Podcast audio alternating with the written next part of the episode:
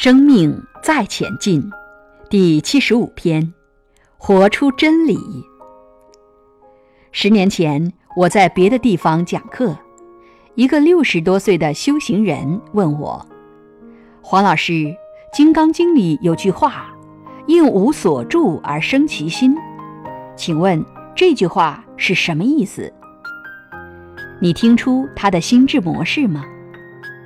他是个知识分子。”他问的是这句话是什么意思？我回答他：“你是想知道‘应无所住而生其心’是什么意思，还是想知道如何修炼‘应无所住而生其心’，还是想活出‘应无所住而生其心’的生命状态？就是活出真理。”佛陀对迦摄尊者说。